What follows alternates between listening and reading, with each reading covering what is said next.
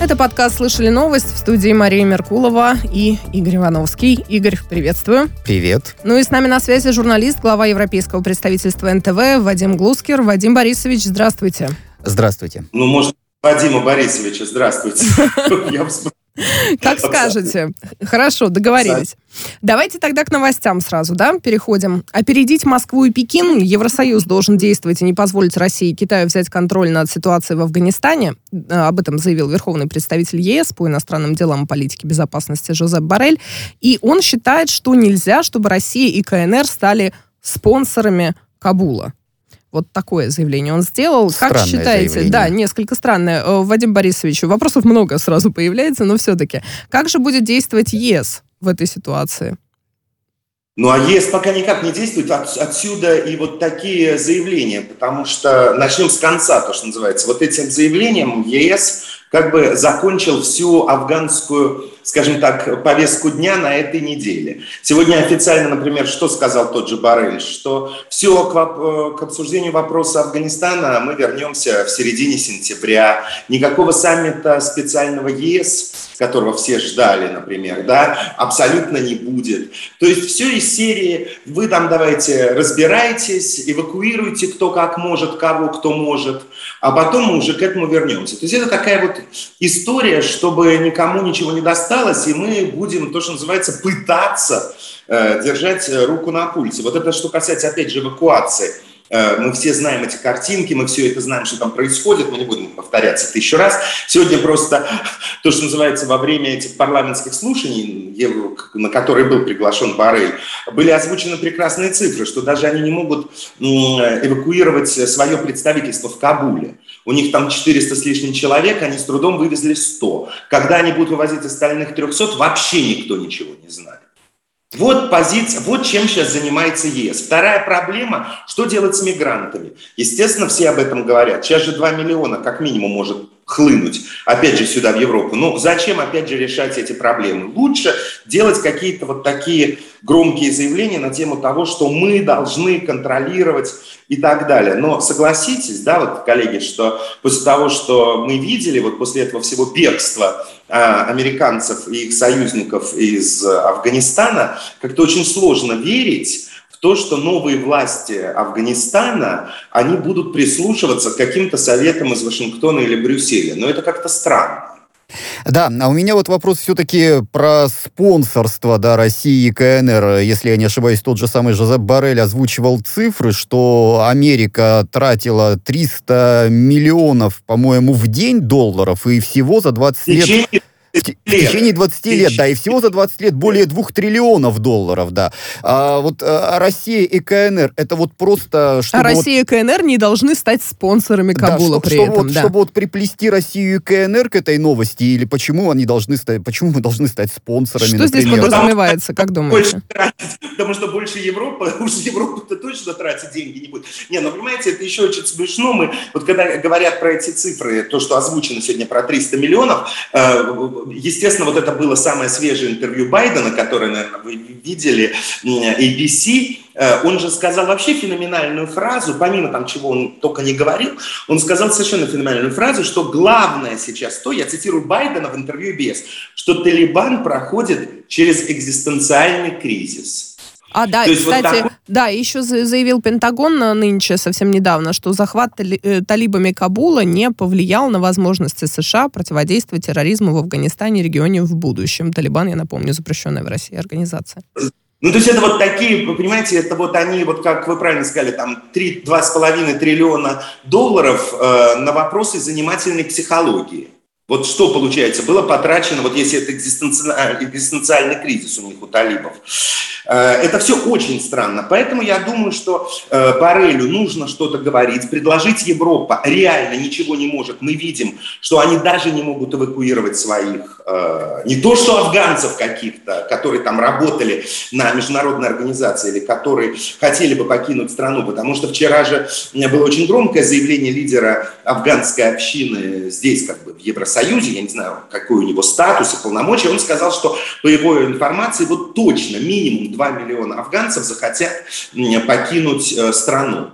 Что, Европа их будет принимать? Э, нет, но это абсолютно абсурдно. И поэтому из-за того, что Европа не может ни эвакуировать, ни кого-то принять, ни что-то предложить, ну, давайте вот скажем, вот повторим как мантру, что все беды, все наши проблемы, условно говоря, европейские в частности, это вот от России, Китая, но там еще и Турцию, и Индию, он там многих назвал. Как бы начал он с Китая и России, но там уже все, там все по, по списку, то, что называется. Поэтому вот мы должны быть бдительны. Вот политика Евросоюза. Мы и должны действовать, да. Как действовать, непонятно. А вот, кстати, может быть, согласовано с Вашингтоном европейцы, если они все-таки будут не только заявлять, а что-то делать э, реально по факту, или самостоятельно попытаются, независимо от э, американцев? Я думаю, что они, может быть, они, они бы, наверное, хотели, вот скажем так, Мария, э, заниматься, это решать самостоятельно. Объясню почему. Они очень, конечно, уязвлены. Вот европейцы реально, они, особенно лидеры, да, но европейское население, я думаю, им как-то все равно. А вот европейские лидеры, они, конечно, уязвлены тем, как вот все это было что мы видели. Вот эта эвакуация, бегство и так далее. И как бы, ведь недаром даже, что сказали сегодня э, Европ, европейские депутаты, они сказали, что э, вот вся эта спецоперация, назовем ее так, это, она показала абсолютную беспомощность. Ну, об этом все говорили. И генсек НАТО Столтенберг и так далее, и так далее. А что Барель, например, сегодня же опять сказал? Он сказал дословно, это вся катастрофа, кошмар не только для афганского народа и для доверия Западу в мире, где были наши разведки, которые не смогли это предусмотреть. Я уверен, говорит Барель, что даже Талибан не мог этого предвидеть. Ну, слушайте, ну, во-первых, я думаю, новые власти еще ответят Барелю, да, когда-нибудь, если захотят, захотел он предвидеть, что, что они хотели предвидеть или нет. Но главное то, что европейцы хотели бы действовать самостоятельно.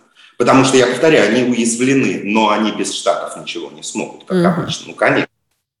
Да, и, и европейцы ничего не могут, и Штаты, как я понимаю, тоже в замешательстве, тоже ничего а не могут. Американцы, кстати, могут задержаться в Афганистане после 31 августа, об этом сказал Джо Байден, президент Соединенных Штатов, потому что, мол, эвакуация всех американцев и всех наших союзников, говорит Байден, может занять больше времени, чем, э, в общем, планировалось. А вообще еще планируют вывести из страны от 50 до 65 тысяч афганцев.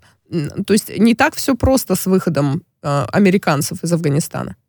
Да, Но изначально кажется, изначально же там какие были планы у Трампа, мы говорим еще про Трампа, он же к 11 сентября их хотел всех вывести, по-моему, да, грубо говоря, вот если шло бы по его модели. Ну вот я думаю, что сейчас администрация Байдена резко вспомнила про все эти обещания Трампа и, наверное, продлит вот это все до 11 сентября. И к вопросу, опять же, когда европейцы говорят, мы подождем до сентября и дальше будем принимать решения, я думаю, они тоже исходят из того, вот когда Америка кого-нибудь до конца там всех эвакуирует, тогда и будем думать, что делать. Я думаю, вот у них позиция вот абсолютно такая.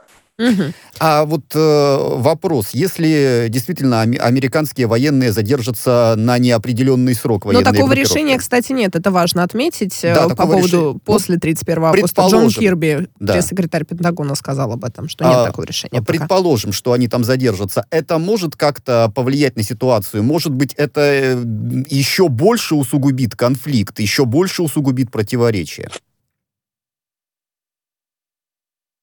Вадим. Ну, они, угу. они могут усугубить, наверное, эти противоречия только в том смысле, что не надо забывать, что все-таки помимо Америки, да, все-таки всю эту, скажем так, э, мирную спецоперацию на протяжении последних 20 лет организовывал, как бы организовывала НАТО, и там все-таки задействованы военные там э, всех натовских государств, и поэтому как бы европейцы тоже понимают, что половина Европы, мы знаем, да, в НАТО, больше там половины, условно говоря, наоборот, больше половины стран НАТО – это европейские государства.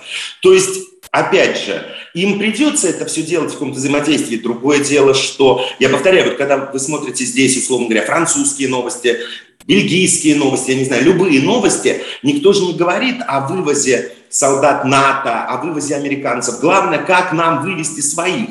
И когда вам приходит сообщение, что самолет Бундесвера, там позавчера это, по-моему, смог вывести только 7 семь человек, потому что остальных они не смогли вывести из-за хаоса в Кабульском аэропорту. Но опять же, вот эти все формулировки мы не смогли вывести из-за хаоса в Кабульском аэропорту. А что вы ждали? Что там будет красная дорожка постелена? Ну, это все очень странно. Это, это правда. очень странно.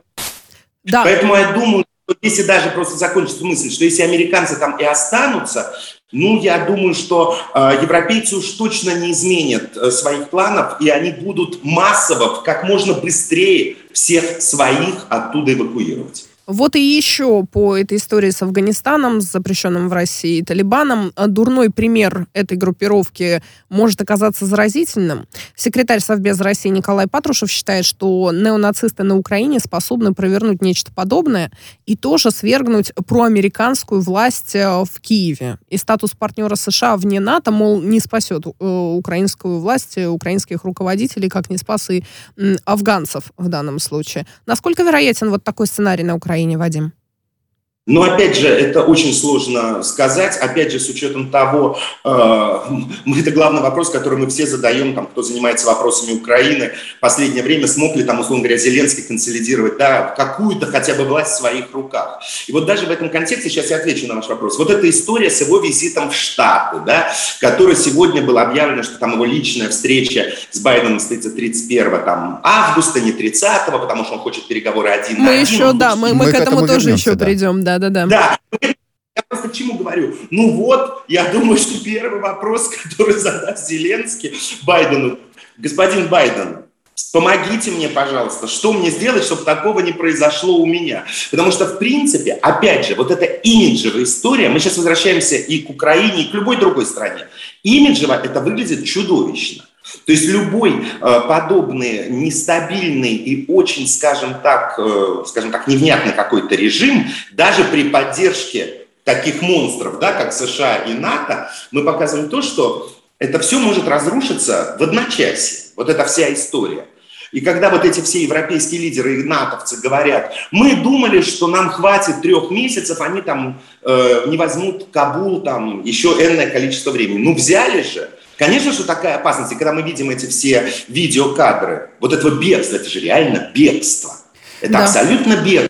Мы можем говорить, почему это случилось. Там, да. Неважно, они бежали. У людей в массовом сознании будет вот этот образ бегущих американских и натовских солдат, пытающихся как-то улететь из этого аэропорта Кабула, охваченного хаосом. Ну, поэтому это все возможно. Понятно, что такое может быть и на Украине, и где угодно, грубо да. говоря. И вот а, э, все-таки, да, про, про, а, про Украину хотел уточнить, вот неужели там позиции неонацистов настолько сильны? Неужели они действительно представляют какую-то реальную политическую силу, а не разрозненные э, группы агрессивно настроенной молодежи? Ну вот Николай Патрушев, уже нами упомянутый, в июне говорил, что неонацисты на Украине фактически диктуют властям свою волю. Но мы же видим бесконечные эти реальные сообщения, причем это вот, вот это уж точно не фейк, о бесконечных открытиях каких-то памятников, э, э, научно-практических чтений, конференций и так далее, да, вот, скажем так, в апологию, по апологии нацизма и так далее. Конечно, я согласен, наверное, Игорь, с вами, что нельзя, наверное, говорить о том, что это просто какой-то там вся Украина охвачена неонацизмом, это было бы просто, наверное, абсурдно. Конечно, да. Но то, что, безусловно, существуют эти неонацистские группы, которым власть, не то, что она попустительствует, нет, она не, наверное, ну вряд ли Зеленский будет попустительствовать неонацизмом, нацистам. Это выглядело бы, наверное, как-то даже немножко странно, с учетом его родословной, скажем так. Но то, что власть ничего не может противопоставить, пресечь и так далее, вот это, конечно, вызывает много вопросов. Это, это правда. Много... Смотрит это правда. Пальцы. Да, и кроме того, не всегда группа должна быть большая. Она может быть при этом э, очень шумная, очень громкая, очень сильная, даже если она небольшая. Согласен. Тем более, если поменьше, чем меньше группа, скажем так, так ее проще пресечь на корню, чтобы то, что называется, не давать никаких поводов скажем так, образовываться большим группам. Но, опять же, я думаю, что вот из этой, вот как бы это сказать, вот я уверен, опять же, я не буду влезать в голову Зеленскому, мне очень сложно вообще представить, что происходит в Украине, вот, но я просто думаю, что они настолько озабочены, то, что называется, своим каким-то вот имиджем, вот, вот каким-то именно вот имиджевым моментом, как они, как их видят на Западе, как они представляют, вот что они о каких-то реальных своих внутренних проблемах, вот, вот то, что называется, вот пусть будет как будет. Мне главное, чтобы меня принимал Байден. Вот это самое главное. Mm-hmm. Вот и все. Вот я думаю, что думает Зеленский. Обо всем остальном ему сейчас не важно. Вот. Так же, как он сегодня да, залепил, вот это он же сказал, тоже прекрасную фразу, там что-то такое про то, что украинскую власть, как там ее будут украинскую власть чувствовать, э, что в Крыму всегда примут украинскую власть, вот что-то такого типа. Да, да, да, там рады будут украинской власти. Да, украинским властям в Крыму. Ну, наверное, кто-то будет там рад, безусловно. Но опять же, когда из уст президента звучит такое заявление, это очень странно. И опять же, это абсолютно вот эта имиджевая история. Я хочу вот понравиться, вот посмотрите, вот у меня через 10 дней визит в Соединенные Штаты, а Штаты меня, ну мы к этому еще вернемся, а Штаты меня в июле обидели, вот, поэтому в июне, точнее. Вот, поэтому мне надо как-то завоевывать и отвоевывать эти очки. Поэтому неонацизм, ну, пока есть, пока есть. А может быть, меня не будет уже скоро президентом, ну и как-то неонацизм рассосется сам собой. Вот, кстати, еще о взаимоотношениях Украины со внешним миром. Евросоюз признал сертификаты о вакцинации, которые выдают на Украине, ну еще в Северной Македонии и Турции, три страны. Вступает это решение в силу 20 августа, и принимать эти документы будут наравне с электронными сертификатами ЕС о вакцинации. Ну и это взаимное решение, поэтому Украина, Северная Македония и Турция тоже признают э, сертификаты э, Евросоюза. Ну что же, хорошая новость для Украины получается. Для а, Украины? А, это, безусловно, очень хорошая новость. Прежде безусловно. всего для Украины, наверное. Ну, я думаю, да. что всем остальным а, это ну, вот, вот, Да, вот у меня, у меня вопрос в связи с этим. А что вообще мешает всем странам принять э, сертификаты друг друга? Да, ну это же вы, выиграл, выиграл, да, то есть выгодно... Обнимемся и пойдем в Но прекрасное выгодно тебе, провакцинированное выгод, будущее. Да, выгодно мне, это туризм, это торговля. Зачем ставить все вот эти вот э, юридические бюрократические препоны? Я вот этого понять не могу. Но это абсолютно, вот опять же, мы должны сейчас с вами углубиться какую-то большую геополитическую проблему, начиная от битвы вакцин, заканчивая, что кому выгодно. Ну, понимаете, мы можем с вами вот э, тогда сразу привозить вот это. Ладно, это еще хотя бы, условно говоря, приняли они вакцинацию Украины, приняли, черт с ней, потому что вакцина всех там прививала этими разрешенными в Европе прививками. Другое дело, Показатели же Украины совершенно чудовищные. Вот по последним э, данным, я сейчас не прозабываю, у них же привито всего 7% населения. 7% населения. Этими вот Pfizer, AstraZeneca там и чем угодно. Окей, они на это идут, говорят, окей, все прекрасно, черт с вами семью процентами, но зато потому что наши вакцины, поэтому мы вас пускаем. Но да, вы совершенно говорим... правы, кстати, Вадим, я прошу прощения, проверила информацию, полностью вакцинировано на Украине действительно 7%, ну там 7% ну, и 2 сотых, менее 3 ну, миллионов человек да. на данный момент, вот. да. Ну, это же, скажем так, это самый-самый-самый ниже показателя на всем европейском континенте нет. Мы сейчас не говорим про Евросоюз. Когда они при, признают, условно говоря, сертификаты той же Турции или Северной Македонии, окей, хорошо, там хотя бы привито больше половины населения. Когда они признают сертификаты привиты 7% Украины, окей, опять же, это такой жест доброй воли, как безвизовый режим. Да, мы все это с вами понимаем. Абсурдность, э, Игорь, отвечая на ваш вопрос, в том, что когда, ну это вы, наверное, уже обсуждали, эта история не сегодняшнего дня, когда, опять же, сертификаты Сан-Марина или Венгрии, да, э, где привиты, э, в Сан-Марин вообще там практически 100%, Венгрия больше половины привита нашим спутникам, вот это они имеют доступ к европейскому сертификату, при этом все привитые спутником, грубо говоря, россияне к этим сертификатам не имеют доступа, вот это уже больше вопрос даже, чем этот, грубо говоря, признание этого украинского сертификата. То есть Согласна, проблема, да. Э, то есть здесь, конечно, вот, вот, вот я уж очень не люблю говорить про вот эти двойные стандарты, но вот эта ситуация, она просто, вот, ну, она просто реально на лицо. Вот ну да, кричит об этом сама и вопит. Получается, что да. Россия а, ну вот вы уже, да, Вадим, тоже эту тему частично, по крайней мере, взяли, но получается, что Россия как таковая и, российские вакцины, ну, если они, если ими не привиты граждане европейского пространства, европейского континента, не обязательно Европейского Союза, да, то будут признаны для россиян именно в последнюю, видимо, очередь. Когда дождемся-то уже, наконец, если дождемся признания? Вот у меня есть такое ощущение, что это опять же какой-то вот, вот это, но это опять же очень мое личное мнение, что это опять же вот какой-то вопрос, вот вы знаете, вот какого-то торга, вот из серии. Э, вот, например, я совершенно не удивлюсь, если в, головах у вот этих чиновников Европейского медицинского агентства, да, от которых зависит принятие сертификата, принятие нашей вакцины, допуск ее и так далее, вот они исходят из того, а вот почему, типа, Россия не пускает к себе на территорию, там, я не знаю, Pfizer, э, я не знаю, Модерну и Джонсон и Джонсон? Ну, все же вот должно вначале... быть на взаимной основе. Ну, типа, ну, они же всегда правильно, Это нам с вами логично, что все должно быть на взаимной основе, но они же требуют от нас, вы вначале откройте свой рынок, а потом мы посмотрим. Вот же в чем история. Это же обычная вот эта история, что от нас всегда требуют немножко большего, чем от других. Вот и все. Да, и еще довольно-таки такая большая история политическая касается она и Украины, и европейских, ну, мы... Европейского Союза, и России, и Соединенных Штатов, всех вообще. Встреча глав США и Украины Джо Байдена и Владимира Зеленского пройдет 31 августа, как мы уже упоминали в нашем эфире сегодня. И сообщил об этом уже официально подтвердил глава МИД Украины. Формат, мол, расширили, добавили в сценарий беседу с глазу на глаз. Но любопытно, о чем же будут все-таки говорить, э, Вадим, в первую очередь, э, потому что так-то шаблонные абсолютно описания добавлены на повестке политика, экономика, вопросы безопасности. Вот что конкретно, как вы думаете? Ну, мы, мы можем это с вами, опять же, мы не можем залезть в голову ни американской администрации, ни украинской.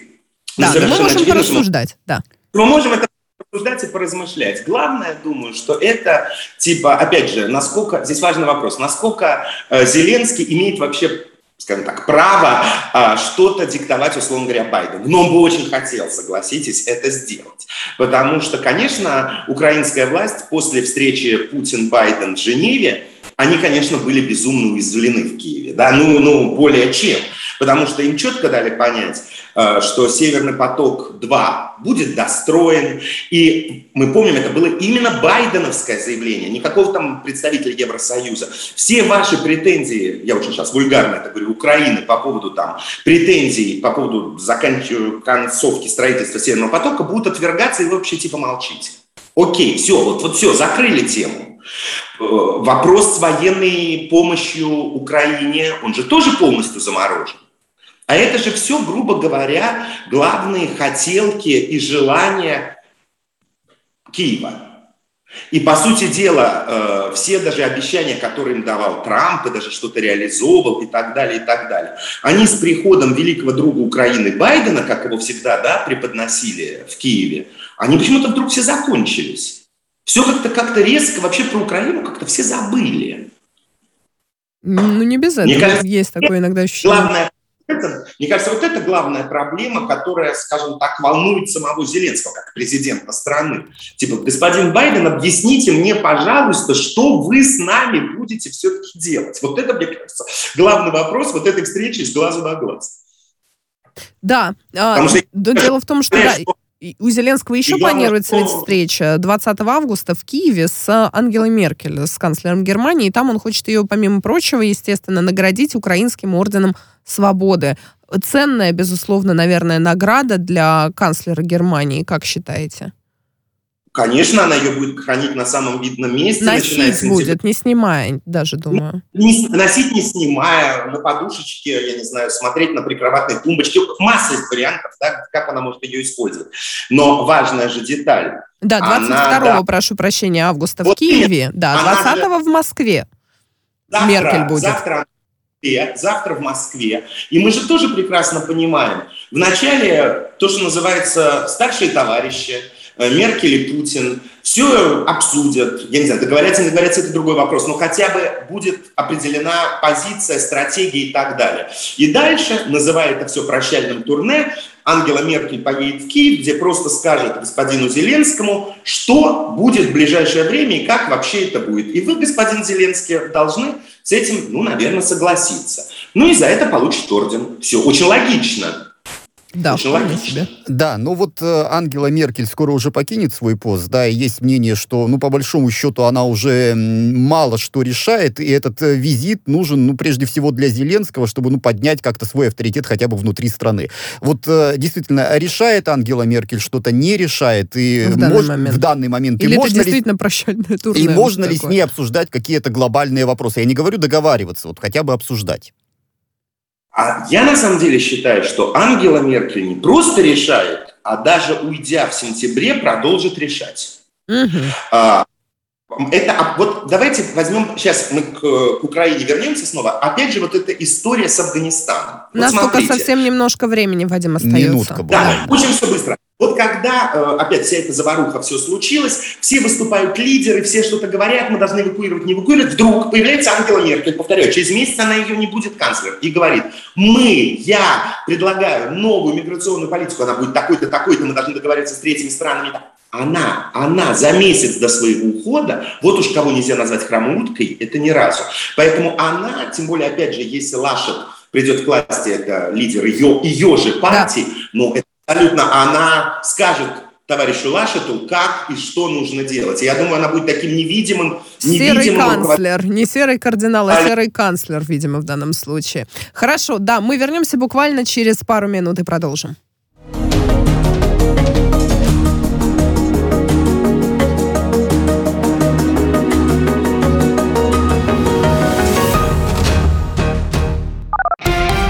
Радио «Спутник». Новости студию Дмитрий Михеев. Здравствуйте. Полиция в США оцепила несколько кварталов вокруг Капитолия в связи с угрозой минирования автомобиля. Для работы журналистов организована специальная площадка в километре от предполагаемой опасной зоны. Прохожих призывают избегать этот район. Ранее сообщалось о якобы заминированном там грузовике. РИА Новости сообщает, что в районе идет эвакуация. Ситуацию в Афганистане обсудили по телефону президент России Владимир Путин и премьер Италии Марио Драги. В частности, речь шла о борьбе с распространением террористической идеологии и наркоугрозы, а также важности недопущения гуманитарной катастрофы. Никакого решения о пребывании войск США в Афганистане после 31 августа нет. В Пентагоне заявили, что такой шаг потребует дополнительных переговоров с запрещенными в России талибами. Ранее президент Байден заявлял, что американские войска останутся в Афганистане до полной эвакуации граждан США и при необходимости даже после 31 августа. Он добавил, что постарается уложиться с окончанием вывода войск в первоначально утвержденные сроки до 31 августа. out. Установлены личности некоторых жертв падения с улетающего из Кабула американского военного самолета. СМИ сообщили, что среди них обремененный долгами доктора, футболист национальной молодежной команды и 17-летний подросток. Ранее СМИ распространили кадры, на которых видно, как с американского самолета, вылетающего из Кабула, падают люди, предположительно афганцы. Они пытались бежать, зацепившись за шасси. 7 лет лишения свободы получил в Казахстане правозащитник Еремеку Тайчебеков, известный своими пророссийскими взглядами и выступлениями в защиту русского языка. Суд в Алмате э, признал его виновным в разжигании межнациональной розни. Тайчебеков был задержан в сентябре прошлого года. Было возбуждено дело из-за его интервью интернет-СМИ, где он высказался о массовых беспорядках в Кардайском районе Жамбылской области, произошедших в феврале того того же года. Российская сборная WorldSkills стала первой в медальном зачете на открытом чемпионате стран Азии. Она взяла 6 золотых, 4 серебряных, 5 бронзовых медалей один медальон за профессионализм. В завершившемся в августе чемпионате участвовали более 20 стран. Соревнования проходили по 13 компетенциям основной возрастной группы и 7 юниорским.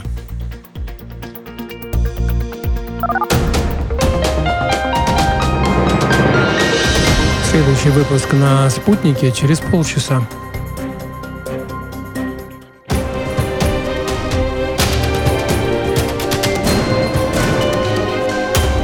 Радио «Спутник». Говорим то, о чем другие молчат. Вчера по телеку видел? Мне тут по телефону сказали. В соцсетях только обсуждают, что... И так десятки раз каждый день. В эфире «Радио Спутник». Всегда правильный ответ на вопрос.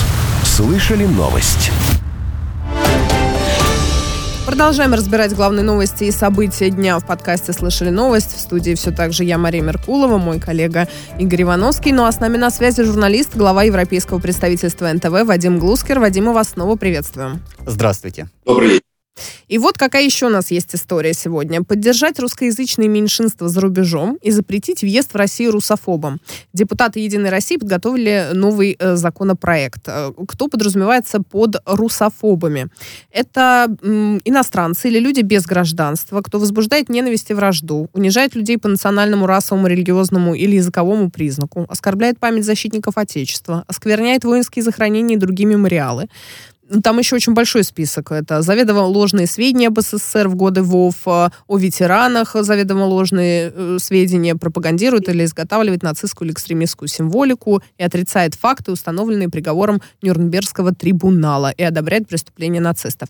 Вот такой большой список. Я правильно понимаю, Вадим, э, как вы думаете, что речь идет прежде всего об известных скандальных персонажах и их выходках? Не будут же составлять какой-нибудь тест на русофоба для получения там российской визы. Или кто-то написал в соцсетях что-то. А вот, кстати, это интересно. Да, Может, и... соцсети будут мониторить весьма активно? Вот, кстати, вы меня сняли с языка, потому что, в принципе, опять же, такой законопроект, такая инициатива, скажем так, она имеет право на существование, безусловно.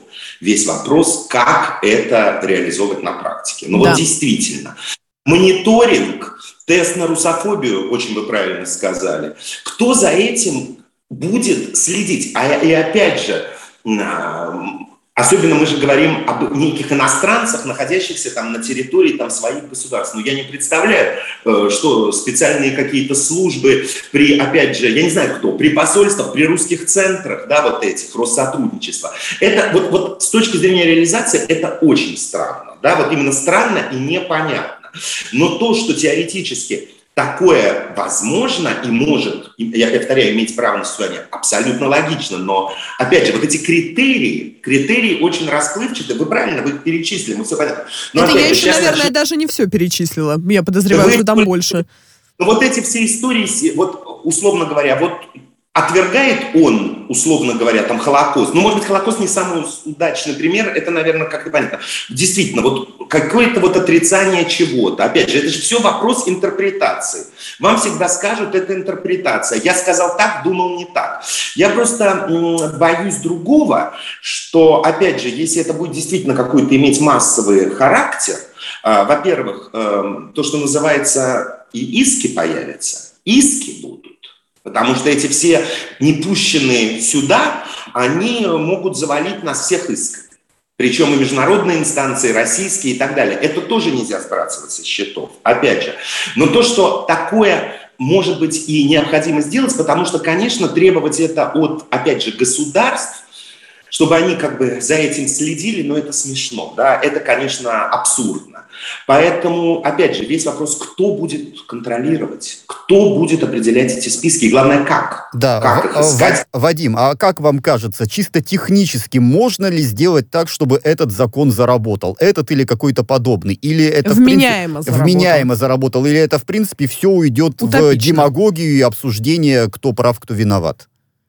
Может уйти в демагогию, потому что критерий, опять повторяю, критериев нет. Вот это отрицание, когда мы говорим отрицание там чего-то или там того-то, ну, опять же, это надо проводить какие-то бесконечные экспертизы на тему того, во-первых, а, что мы отрицаем, что является отрицанием, отрицал ли в этот конкретный момент этот самый человек это.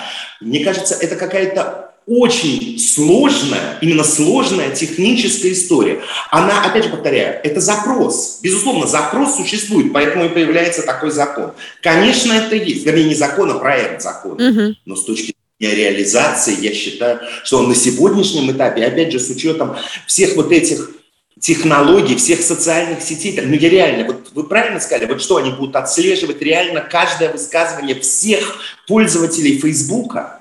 Это невозможно. Это какой-то нужен отдельный огромный центр по анализу всего и вся, и никакие даже законы Яровой с этим не справятся. Абсолютно. Биг дата здесь нам не поможет, даже с этим это точно. Поэтому здесь, здесь очень сложно. Это, опять же, очень сложно. Другое дело, что я понимаю, откуда ноги растут, то, что называется, да. потому что все наши запросы. И истории очень много про какое-то там, условно говоря, нацистские шествия. Вла... Вот вот эти все истории, действительно это все есть. И ведь Евросоюз, опять же, вот мы возвращаемся, с чего начали, с Евросоюза. Мы же не можем, давайте тоже говорить, конечно, они это не поддерживают. Конечно, они не поддерживают, но они ничего не могут с этим сделать. Потому что вам всегда скажут, что это не совсем нацизм, это что-то другое, мы не нарушаем какие-то законы там такие-то, сякие-то и так далее.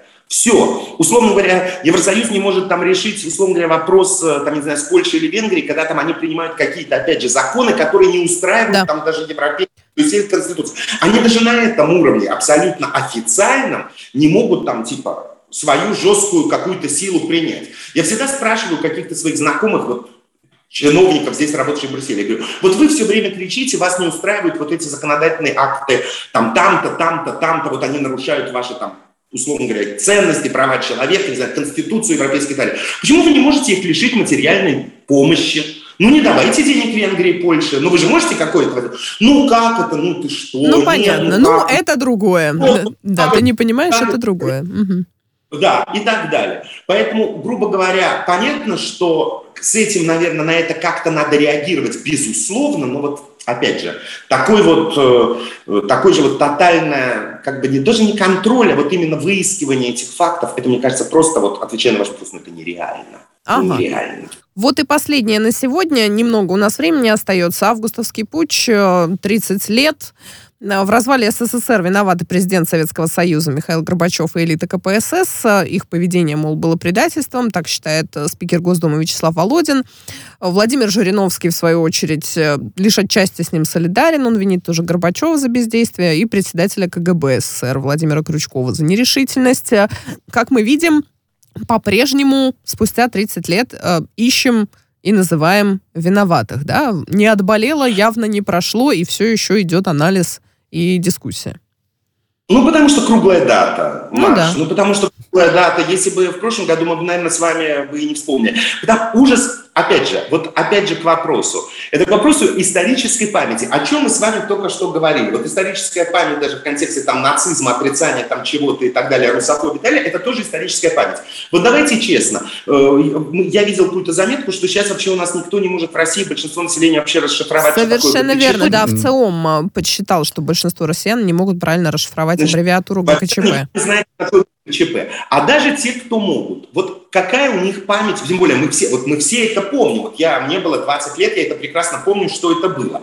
И тем не менее, какое воспоминание, у, а, я думаю, у большинства населения России, что было три погибших защитников Белого дома, э, Ельцин на танке с флагом, опять же, непонятно что, почему, Горбачев в Фаросе, все, или оно, или Лебединое озеро по телевизору. Вот, все. Вот что такое ГКЧП и путь. И еще более продвинутая часть населения страны вспомнит, что были трясущиеся руки Янаева там на пресс-конференции участников ГКЧП. Вот, но, ну, Вадим, с другой стороны, смотрите, сейчас 21% э, респондентов может расшифровать ГКЧП, а в 2017 году было всего 16. То есть растет значит, э, образов становится больше, потому что, опять же, Facebook людям в помощь, потому что Facebook им все покажет. Пользователей Facebook больше, вот они лучше это вспоминают. Опять же, в контексте ГКЧП, вот меня во всей этой истории, вот все эти 30 лет, вот опять же, и мы, это будет, наверное, очень хорошо завершение всей нашей истории. Вот все помнят, почему ГКЧП не продержался, продержался, Горбачев предал, не предал. Самое же потрясающее во всей этой истории, что э, когда там, условно говоря, Жириновский или Володин говорят, да, Горбачев развалил развалил страну и так далее. И опять же, мотивация идет дальше, что типа он же действовал там, условно говоря, есть другие политики, которые будут говорить, потому что по заказу mm-hmm. Запада, того и так далее. Когда произошел ГКЧП, основное большинство стран что сделали в первый день? Они же поддержали это ГКЧП. Как история, ведь никто же не сказал, мы поддерживаем законную власть. Они сказали, а, ГКЧП, окей, мы поддерживаем новые власти. Все, включая великого демократа Митерана, президента Франции, он был первым, кто поддержал ГКЧП. Первым. Это к вопросу, вот опять же, мы можем это все повторять. Вот история повторяется. А сейчас Европа говорит, да, мы поддерживаем, может быть, особо не поддерживаем талибов, но, а с другой стороны, ну вот они же взяли власть, поэтому мы будем с ними работать. Поэтому кто в чем виноват в ГКЧП сказать очень сложно, но то, что если, условно говоря, Горбачев и ждал какой-то помощи Запада, что его уж Запад поддержит, вот уж Запад его меньше всего поддержал в этой истории. Что странно, в общем-то. Что странно, безусловно, но тем не менее, потому что, опять же, Запад имеет дело с реальной властью. Политика, она реальна. Она реальна. Мы можем что-то абстрактно говорить про те или иные преференции ваши, политические, условно говоря, но когда власть меняется, ну что, никто же не будет разрывать отношения с СССР тогда еще. Поэтому ну, да. мы признаем власть, которая была, которая даже существовала три дня. Но ну, тем не менее. Но нужно, да, все-таки каким-то образом взаимодействовать и признавать, и уже ну, двигаться дальше, видимо, в этом ключе. Да. Вадим, мы вас благодарим. Вадим Спасибо Глускер, большое. журналист, глава европейского представительства э, НТВ, был с нами на связи. Мы разбирали важнейшие события и новости сегодняшнего дня в подкасте. Слышали новости, делились мнениями, точками зрения, озвучивали самые разные позиции. В студии для вас работали, я напомню, Игорь Ивановский и Мария Меркулова. Благодарим. Спасибо.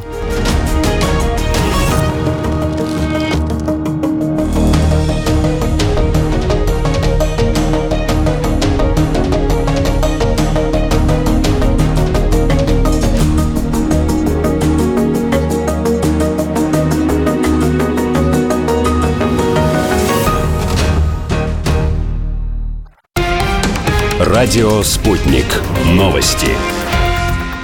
В студии Дмитрий Михеев. Здравствуйте. Полиция в США оцепила несколько кварталов вокруг Капитолия в связи с угрозой минирования автомобиля. Для работы журналистов организована специальная площадка в километре от предполагаемой опасной зоны.